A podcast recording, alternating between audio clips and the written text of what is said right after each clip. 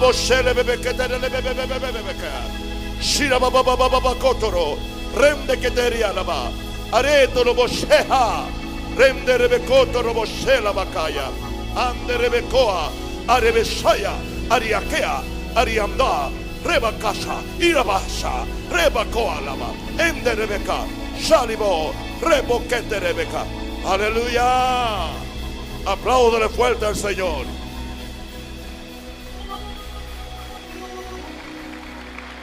Y si quiere entender por qué razón oramos en lengua, porque si esperamos lo que no vemos con paciencia, lo aguardamos. Y el Espíritu nos ayuda en nuestra debilidad. Pues qué hemos de pedir como conviene, no lo sabemos. Pero el Espíritu Santo intercede por nosotros con gemidos indecibles. Mensaje predicado anoche en el Centro Internacional Colón. Wow. Y también en Nueva Italia. Aleluya. Heredamos un templo que era de otra denominación. Nosotros no lo fuimos a buscar. Nos lo trajeron. Nos lo titularon. Y lo estamos arreglando. Fui allí en cinco minutos, rediseñé el asunto. El pastor Joel lo va a estar pastoreando. Aleluya. Ahora él va a saber lo que es predicar más de una vez el domingo. Dios es justo, aleluya. Y retribuidor de los que sufrimos por la causa. Amén. Centro Internacional Nueva Italia. Gracias, Padre, por la palabra. Estamos en una serie Secretos de Abundancia y Provisión Divina. Quiero decirle, mis queridos y santos hermanos y pastores que me acompañan aquí, les he predicado fe por nueve años aquí. Les he predicado carácter. Les he predicado integridad. Les he predicado adoración. Les he predicado amor. Les he predicado esperanza. Que son verdades bíblicas y que son verdades poderosas. Sinceramente, si prediqué algo de finanzas, siempre lo hice con mucho temor y temblor, no porque no supiera cómo hacerlo, sino consciente del reguero y la corrupción económica que yo encontré cuando llegué a este país. Esa fue la razón por la cual no lo sobreenfaticé. Pero el tiempo llegó en que voy a hablar de dinero, de prosperidad, de riquezas, desde la perspectiva del reino. Esto no se compara con nada de ese reguero que hay desde Alaska hasta Argentina, no solamente en Panamá. Soy un hombre que ora por lo menos tres horas al día, no para gloriarme. Es que si yo no oro, yo no puedo funcionar. Yo creo que Dios me da el, el privilegio de escuchar su corazón y Dios despierta en mí los secretos de aquellas verdades que van a bendecir a la iglesia de Jesús. Y tengo la autoridad para hacerlo. Porque no le he pedido un centavo a nadie. No le, no le he debido nada a nadie. No le he robado a nadie. Nunca he pedido una ofrenda por predicar. Nunca hemos aquí hecho ningún tipo de manipulación y usted es testigo. Y si alguien dice lo contrario, está endemoniado. Y ahí están todos los, los cassettes y todos los, perdón, todos los videos, las transmisiones desde que empezamos el 3 de febrero del año 13. Hoy estamos en la lección número 7. Y una pregunta, ¿puedes creer que Dios se deleita en tu prosperidad? Y si Dios se deleita, ¿por qué tú no puedes deleitarte? Hay una falsa proposición acerca del dinero.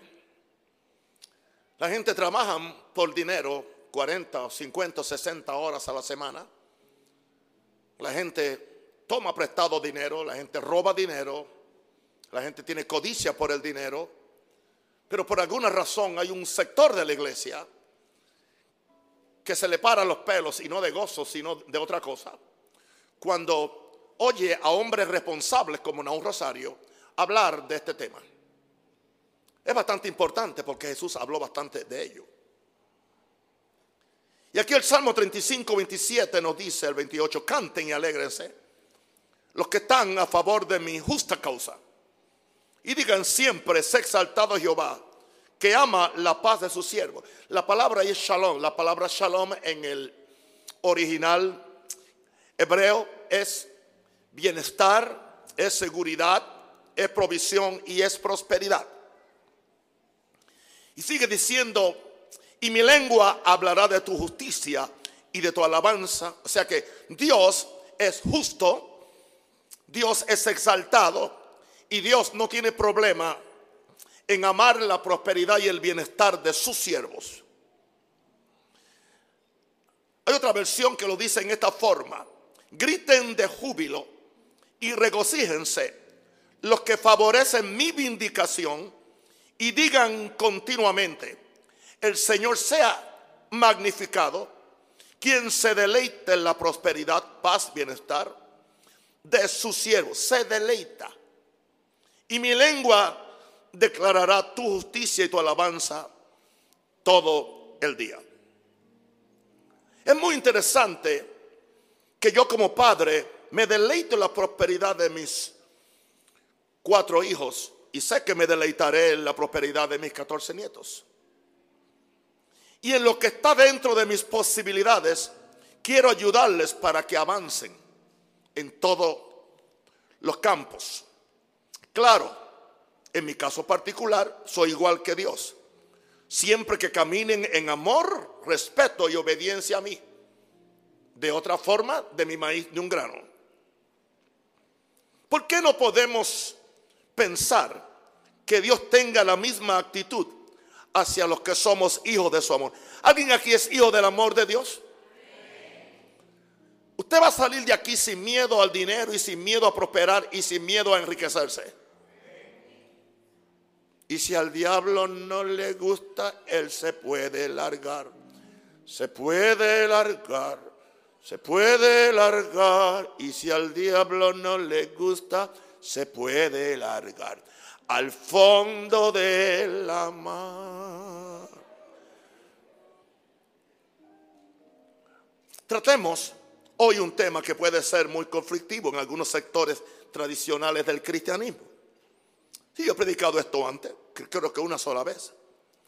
¿Qué dice Dios y qué dice su Biblia acerca de la prosperidad de los hombres? ¿Es la voluntad de Dios prosperar a sus hijos? Una pregunta. Es cierto que la pobreza es normal para los hombres y es necesaria para mantenernos santos y humildes. Otra pregunta. Otra pregunta. ¿Dónde está la verdad de este mensaje? En la enseñanza extrema de que todo cristiano debe ser millonario o en el otro extremo que el ideal del cristiano santo y espiritual es el pobre y carente de cosas materiales. Que muchas ideas equivocadas acerca de esa cosa que se llama dinero. Para muchos es un Dios, para otros es un demonio. Y sucede que el dinero es una cosa neutral que ni tiene alma ni espíritu ni bendice ni maldice a nadie hasta que cae en las manos de los hombres. Las manos mías y las tuyas son las que determinan cómo el dinero va a hablar y se va a comportar. Si cae en las manos de un impío, de un pecador, construye prostíbulos, financia guerras donde mueren millares de seres inocentes, destruye matrimonios y familias por el egoísmo, provoca pandillerismo y violencia, destruye países que en un tiempo fueron prósperos. El mismo dinero. Pon el mismo dinero en las manos de un santo o un filántropo.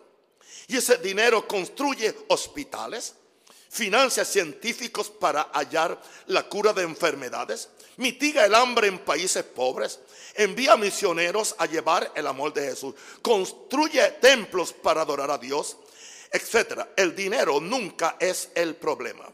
Son los seres humanos que lo manejan. ¿Cuál debe ser entonces la actitud de los cristianos acerca del dinero. Déjame darte la cita de un escritor cristiano. Él dijo lo siguiente, es solo dinero. El propósito para el cual fue creado es solamente para servir a la humanidad. Dinero es dinero hasta que se convierte en nuestro foco, nuestra pasión y nuestro Dios. Entonces se convierte en una maldición, un espíritu. El resultado, siempre el fruto es pobreza. Y puede tener millones y es pobre. Hoy les quiero ayudar. ¿De dónde viene esta doctrina de la pobreza metida dentro de la iglesia evangélica especialmente? Y metida dentro de la iglesia católica, no, no la institución, sino en las iglesias católicas. Vamos a 1 Timoteo, uno de los versos que más se usan para, para hablar. Este verso viene después que Pablo había dicho en versos anteriores eh, que los que quieren enriquecerse caen en codicias necias y dañosas. Pero hay que ver el contexto en el cual él lo dijo. ¿Por qué razón quieren enriquecerse? No saque un texto fuera de contexto porque es un pretexto. Pero entonces, después que le dice eso, que el amor al dinero, no el dinero, es la raíz de todos los males. Nos dice en el verso 19, a los ricos de este siglo manda. No estaba hablando de los ricos del mundo, estaba hablando que había ricos en la iglesia. Y aquí también hay ricos. Y si no hay, los vamos a hacer los vamos a hacer. Y nunca te pediré un centavo. Y nunca te pediré una siembra. Y nunca te mentiré.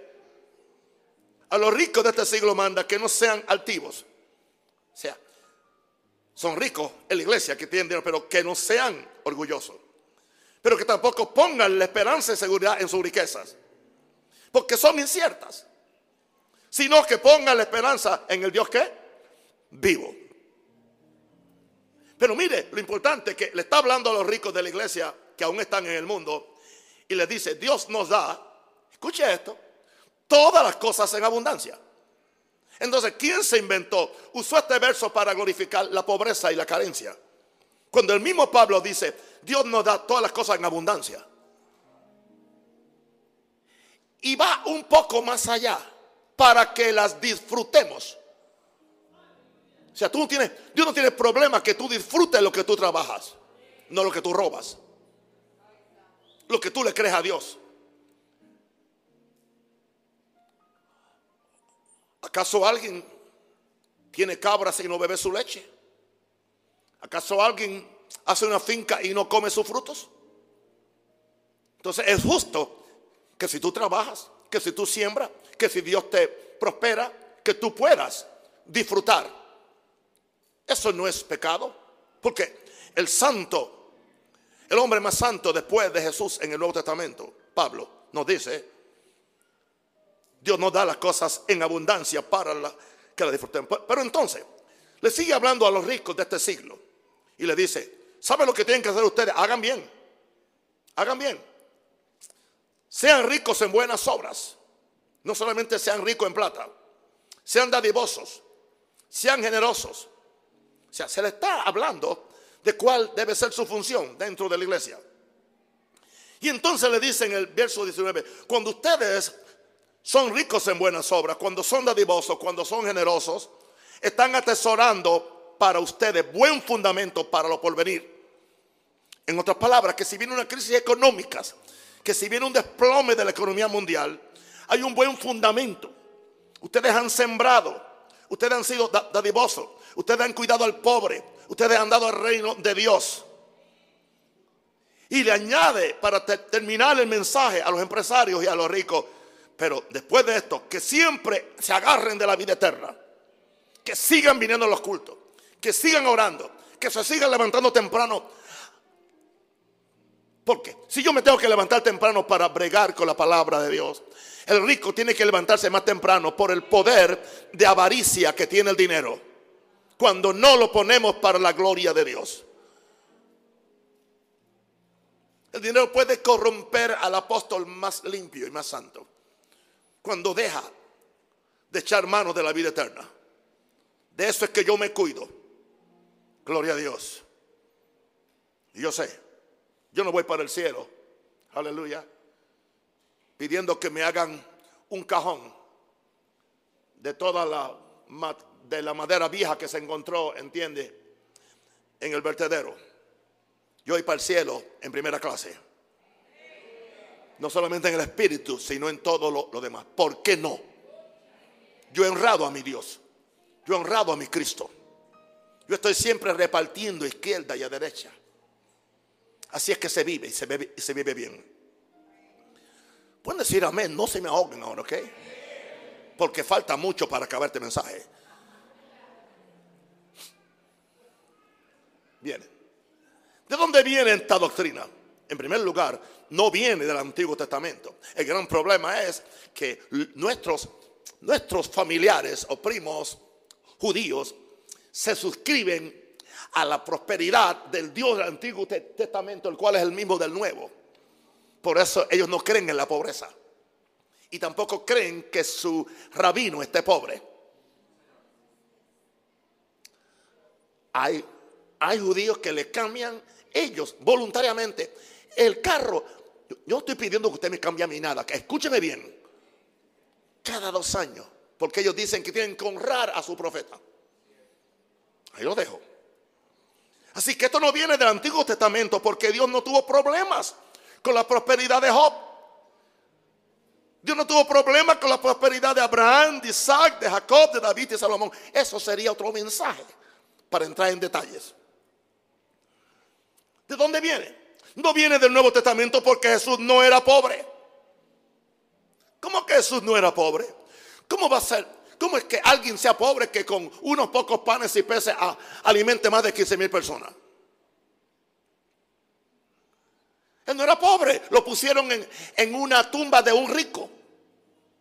Él no tuvo que comprarla porque solamente iba a usarla por tres días. Tampoco tuvo que alquilarla, se la suplieron. La túnica que él tenía era de una sola costura. Era tan especial que los soldados jugaron a los dados a ver a quién le tocaba. Nadie pelea por un trapo apestoso. Jesús no era pobre. Ese es otro mensaje que se lo puedo dar. Y se lo voy a probar por, la escritura. Lo que la tradición dice. El pobre de Galilea que caminaba por los caminos polvorientos. Había que pagar los impuestos. ¡Ey! Pedro, ve, pesca. El primer pez que sale viene con una moneda. Paga tus impuestos y los míos. Necesitaba un barco para predicar. Entra. Viene a donde alguien que estaba en bancarrota toda la noche no había podido pescar. Estaba aturdido. Préstame, préstame, préstame. El barco de púlpito predicó un mensaje. Y al final le dice, ahora vamos a pescar. Una pregunta, ¿qué sabe un predicador de pescar? ¿Qué sabe un apóstol de pescar? Tanto así que Pedro dijo, toda la noche hemos pescado. Y si a la noche no pescamos, ahora a mediodía, imposible, van a ver las redes. Los, peces no son tan bobos para meterse en las redes a esta hora. Su dijo, tira adentro, a lo más profundo. La pesca fue tan grande que los, barcos se hundían. ¿Usted cree que alguien así es pobre? El creador del universo no es pobre. Él se vistió de humanidad. Ah, pero él, eh, sus padres eran pobres. No, sus padres tampoco eran empresarios. Tenían una fábrica de muebles. Y Jesús era fabricante de muebles. Me están mirando algunos como...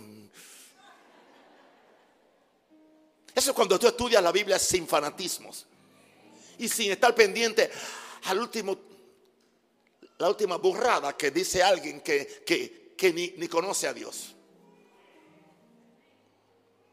Jesús no era pobre. Con lo que le trajeron a Jesús, con el oro que le trajeron a Jesús como bebé, eso le duró por muchos años. Eran camellos no eran unas cabritas con unas bolsitas. Eran camellos con oro, con, con incienso, con mirra.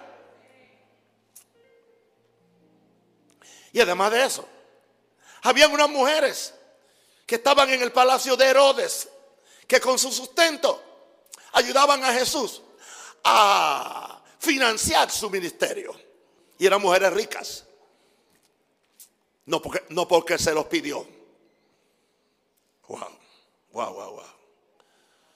Hay mucho más que decir en cuanto a esto. Así que ese, ese mensaje no viene del Nuevo Testamento porque Jesús no era pobre. No pierdan el tiempo haciéndome comentarios tontos en Facebook. Y si usted me falta el respeto, usted sabe que lo voy a bloquear para siempre. No lo haga tampoco en YouTube. Sea respetuoso. Yo no me meto en, en, en, en, el grupo social de nadie a dañar, aunque difiera. Ni a los corruptos yo corrijo. Esto no viene del libro de los hechos porque a la iglesia nunca le faltó finanzas para hacer su ministerio. Cuando Pablo dijo, no podemos ir porque no hay plata. Había finanzas Aun cuando azotó la pobreza en la iglesia de Jerusalén, Pablo consiguió que las iglesias misioneras enviaran ofrendas, lo que indica que tenían plata para ayudar a Pablo a enviar ofrendas para ayudar a los hermanos, lo cual es un propósito de la bendición. ¿De dónde viene esta doctrina? Viene de la romanización de la iglesia. Al adoptar la mentalidad romana y griega especialmente la mentalidad griega de hacer una diferencia entre lo material y lo espiritual. De acuerdo a los filósofos griegos, lo espiritual es bueno, lo material es malo. Por eso el cuerpo es malo, el alma es buena. Por eso al cuerpo hay que azotarlo. De ahí salió el asunto este de los monjes que se azotan y que eso, viene, eso no viene de la Biblia, eso no está en la Biblia. Eso Pablo nunca lo hizo, eso no aparece en ninguna epístola. No importa, aleluya, qué orden de monje lo esté haciendo, no es bíblico. ¿Y qué sucedió? Eso, eso causó que se le exigiera a los clérigos hacer votos de castidad, pobreza y obediencia. Castidad.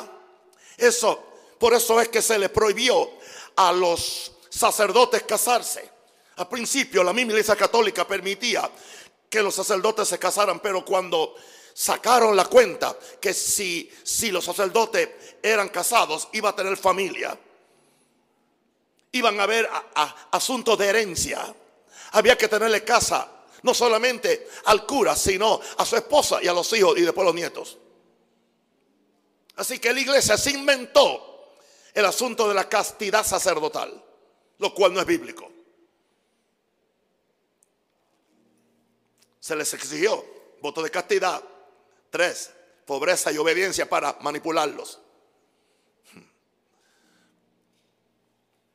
De estos tres, el único voto que yo he hecho es el de obediencia.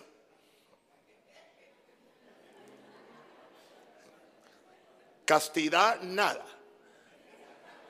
Pobreza, nunca. Obediencia, siempre.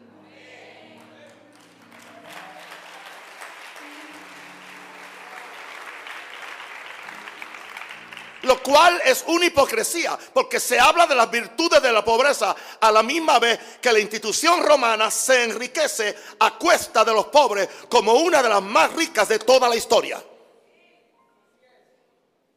No sé si mis amigos católicos me van a seguir amando ahora. Creo que la idea de mantenernos pobres no es la idea de Dios, sino el plan del diablo para que nunca tengamos lo suficiente para vivir a la altura de los hijos de Dios. Y segundo, y que no podamos avanzar su causa y su reino en la tierra. Usted ve lo fácil que se le hace a los mormones evangelizar y construir templos. Ellos no se suscriben, tampoco los testigos de Jehová. Son simplemente los evangélicos y después los pentecostales. Y yo soy las dos cosas. Yo me rebelé contra eso hace muchos años. Me rebelé contra eso cuando a mi papá le pusieron una disciplina de un año porque él quiso mudarse más cerca de la civilización porque quería que nosotros no tuviéramos que pasar el río para ir a la escuela primaria. Compró un pedazo de terreno en la, carretera principal. Se reunió la mafia de la iglesia. Le hicieron un juicio. Yo tenía como cinco años. Yo escuché el juicio. Yo era muy, muy alerta a esas cosas. Estaba siempre muy interesado en el ministerio. Le quitaron la iglesia por un año. No le dieron salario. Después que él había levantado la iglesia. Después que él había edificado los templos. Y mi papá tuvo que meterse a chofer de carro público. Que en Puerto Rico no se veían con muy buenos ojos. Pero nos mantuvo. Nos sostuvo. Desde ese tiempo yo me rebelé contra la religión contra las injusticias.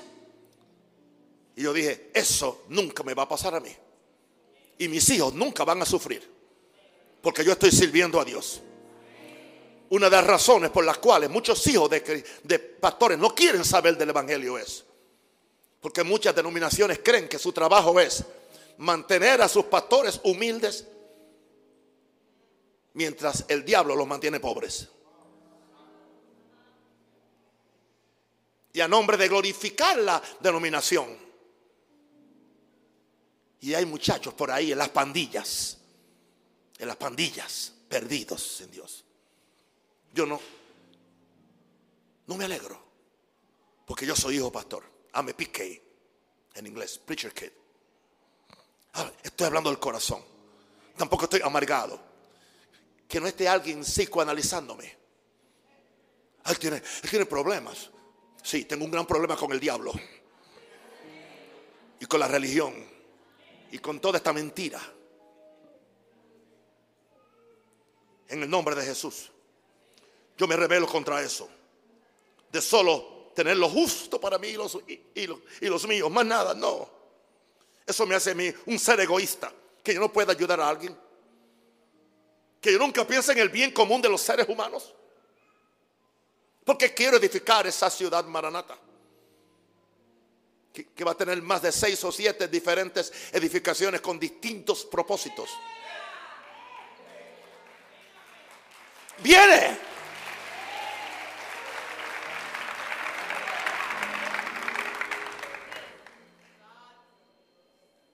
Prosperidad es la voluntad de Dios. Hoy añado, riquezas es la voluntad de Dios. Job 36, verso 10 al 11. Él abre sus oídos.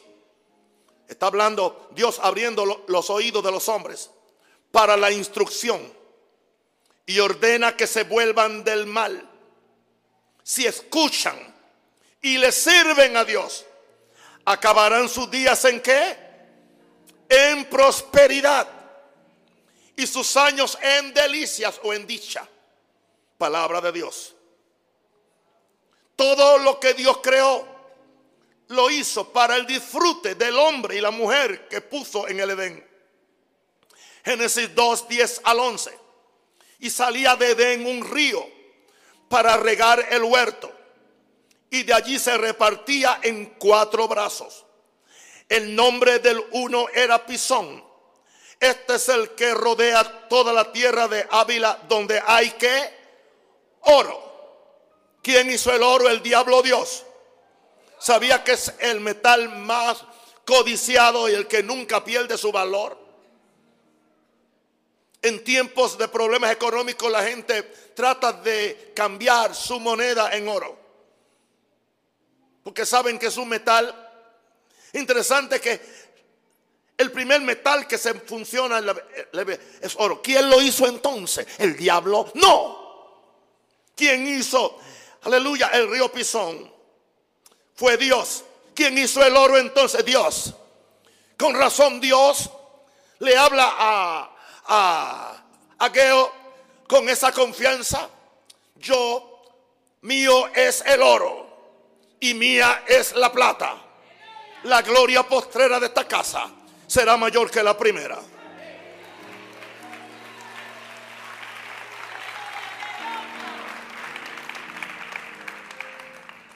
Me acuerdo cuando dábamos los seminarios para hombres los lunes y en uno de esos días me cayó la unción profética y vengo donde Joel Joel estaba en la inopia, en la inopia estaba.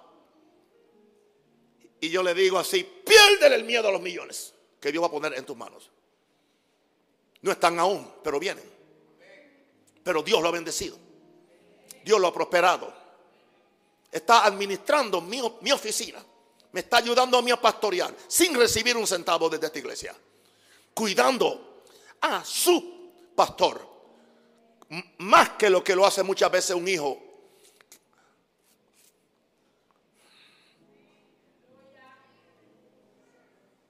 Yo hablo con autoridad. Ahora, Dios le promete prosperidad a su pueblo del pacto si obedecen sus mandamientos. Ah, se me olvidó decirle algo sobre la prosperidad del ministerio de Jesús. Había tanta plata, había tanta plata y ya mi, pastora, la pastora de ustedes, le dijo el domingo, había tanta plata que Judas robaba y Pedro nunca se dio cuenta. Si, se hubiera dado cuenta, Pedro, Judas no tenía que, que ahorcarse.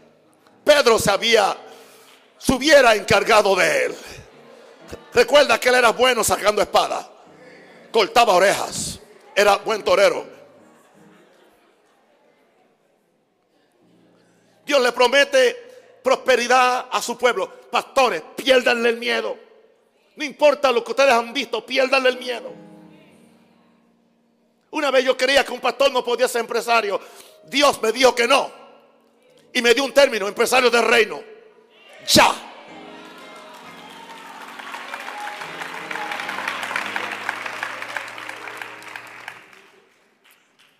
Y yo mismo sabe el verso. Que el siervo del Señor no debe enredarse en los negocios. Un día el Señor me dijo, trabajar no es enredarse. Enredarse es el que lo hace un Dios.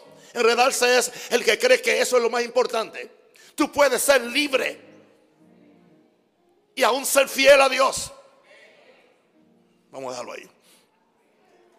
Un día le voy a hablar a los empresarios, pero le voy a cobrar por la conferencia. Sí, porque ellos, ellos, no dan nada sin, sin cobrar.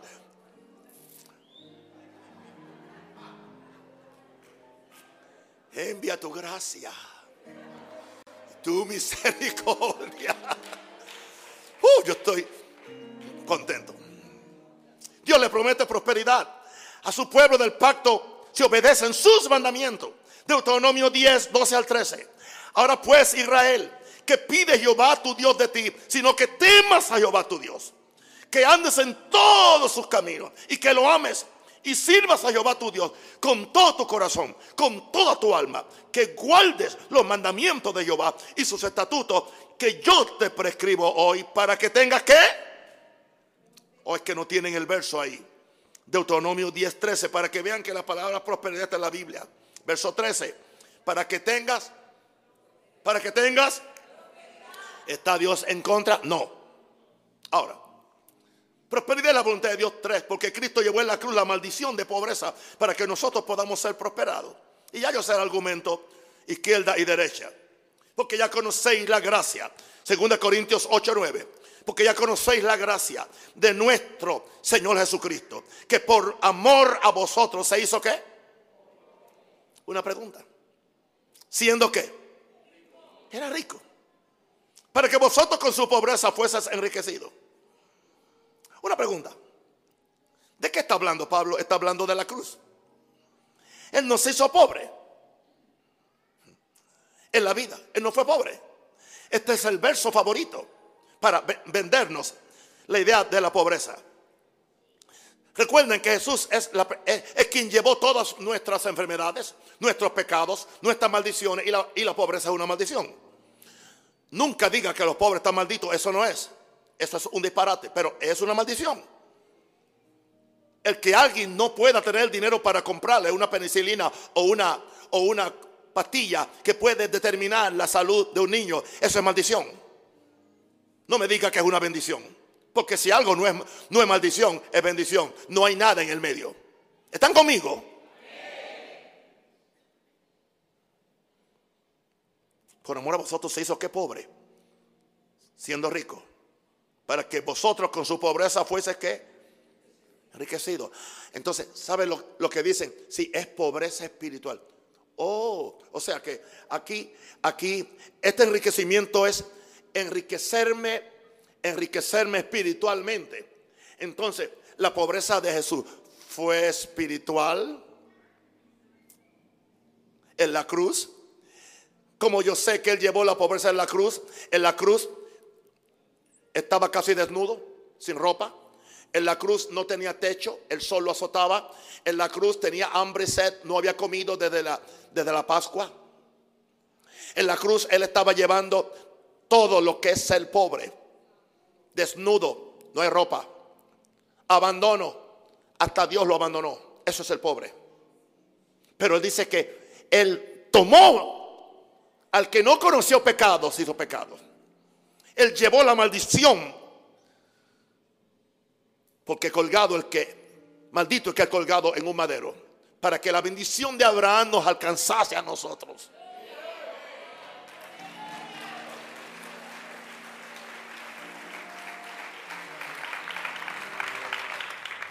Entonces ahora hay alguien cerca del corazón de Jesús. Ya Jesús se había ido al cielo, pero Él nos dice cómo Jesús desea una prosperidad integral y balanceada para sus hijos espirituales. No permita que yo dé mi idea, lea la Biblia. Tercera Juan 1, 2 al 4.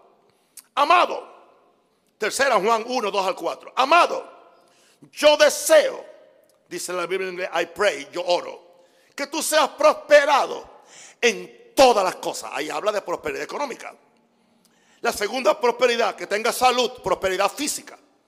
Y la tercera prosperidad espiritual, así como prospera tu alma. O sea que la prosperidad económica y de salud está condicionada a cómo tu vida espiritual prospera. Y añade, pues mucho me regocijé cuando vinieron los hermanos y dieron testimonio de, de tu verdad, de cómo andas, de cómo andas en la verdad. Wow. O sea que creer esto es andar en la verdad.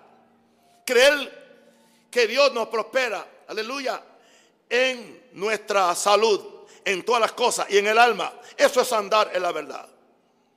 Vinieron, dieron testimonio y dice, no tengo yo mayor gozo que este, el oír que mis hijos andan en la verdad. ¿Cuál verdad? Yo deseo que seas prosperado en todas las cosas. Es la verdad que le está diciendo ahí. Él sentía gozo de que sus hijos fueron prosperados en las cosas, en salud y en su alma. ¿Me están entendiendo? Wow. Usted no tiene que haber ido a la universidad tampoco. No, usted no tenía que ir a la USMA para entender esto.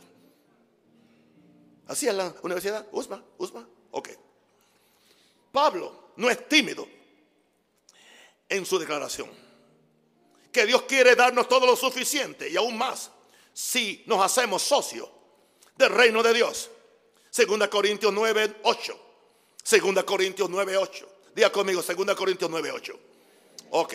Y poderoso es Dios para hacer que abunde en vosotros lo que tú das, la gracia. Esto es para los que ofrendan y diezman. A fin de que los que, los que, los que, los que tienen gracia, los que dan con gracia, tendrán siempre, tendrán siempre en todas las cosas. ¿Y como tendrán? todo lo suficiente. Abundéis para toda buena obra. Wow. Verso 11. Para que estéis enriquecidos en todo. Para ser liberales, para ser generosos. No hay cosa más triste para mí que cuando yo quiero ser, dar. Hoy el Señor estaba orando y me dijo, llévale esta ofrenda a este pastor que está, que está se va a mudar a un lugar. No me han pedido ofrenda. No es de este ministerio. Yo quería llevar más de lo que yo pude llevar.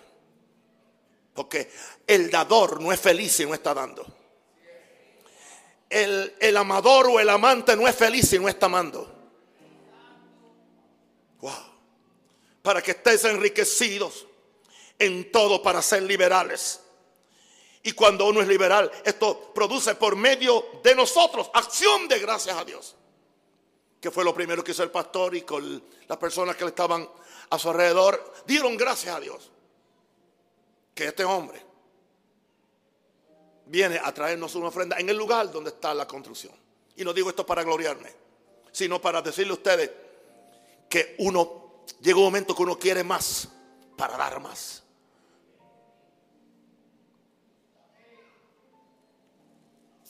Ahora,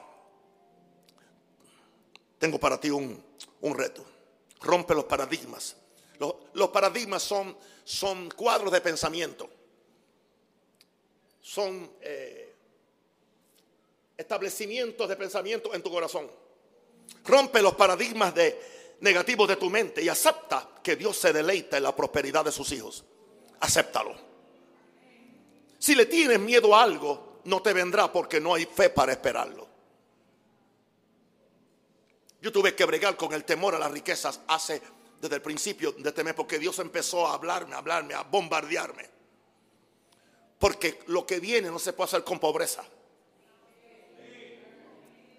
Si, le tienes miedo a algo, bueno, no te vendrá porque no hay fe para esperarlo. Job dijo en, en Job 3, 25, 26, porque el temor que me espantaba me ha venido y me ha acontecido lo que yo temía. No he tenido paz, no me aseguré, ni estuve reposado, no obstante me vino turbación. Ahora, entiende que se puede ser próspero y aún millonario sin ser avaro y materialista. Hay gente que con 10 centavos son avaros. Hay gente que con un dólar no lo sueltan.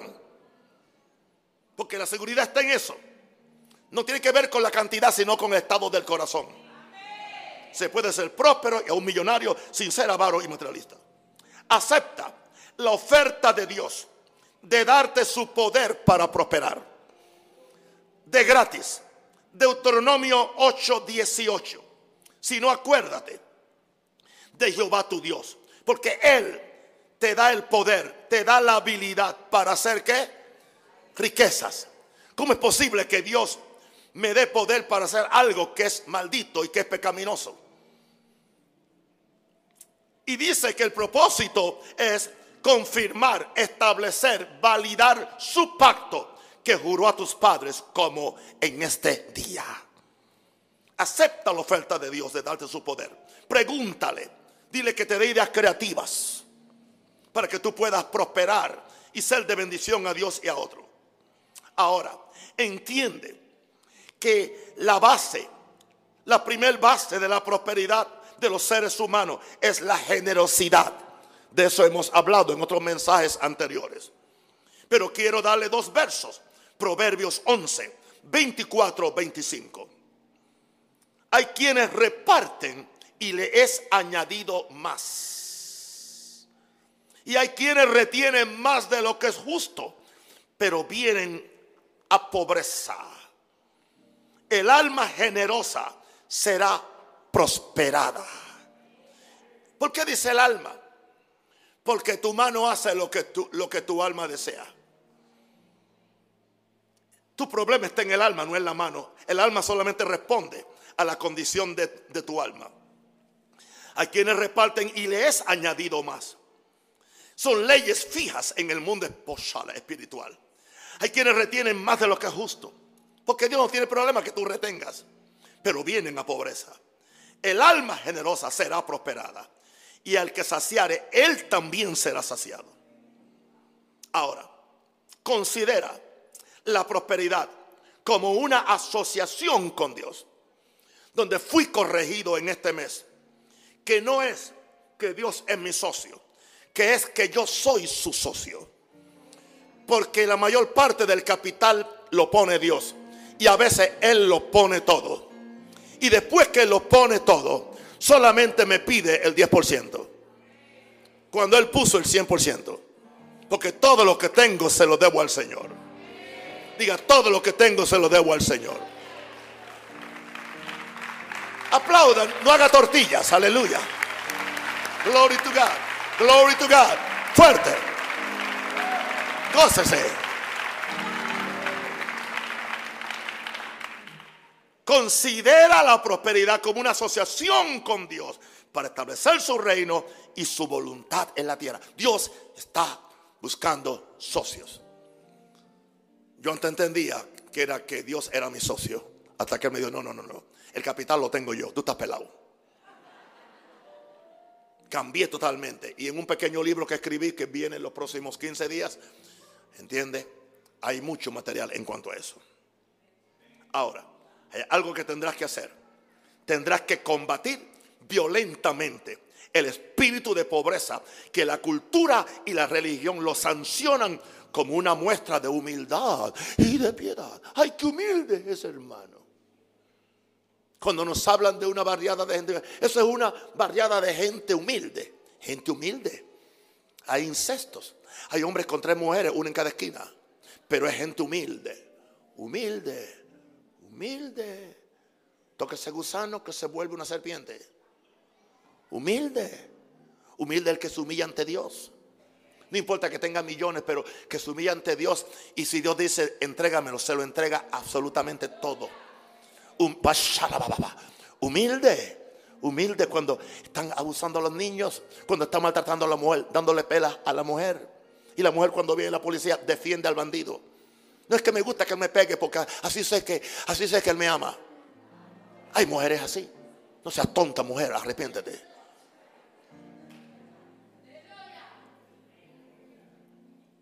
Y si es servidor de esta iglesia, dínoslo para mandarlo a la... Y yo tengo aquí un abogado, gloria a Dios. Aquí no hay abuso, aquí no se permite abuso de menores tampoco. No, no, aquí tampoco hay violación al niño desde, desde la plataforma. Aquí no hay nada de eso. Aquí no. Y el que yo descubra, uh, uh, santo. Antes de eso yo le doy una pela yo mismo.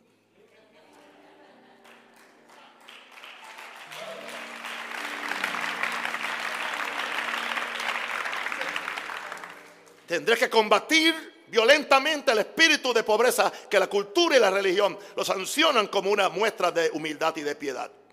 Proverbios 6:11, la nueva traducción viviente dice, entonces la pobreza te asaltará como un bandido, la, la escasez te atacará como un ladrón armado. Eso es lo que hace la pobreza, es un espíritu, no es de Dios, no es de Dios.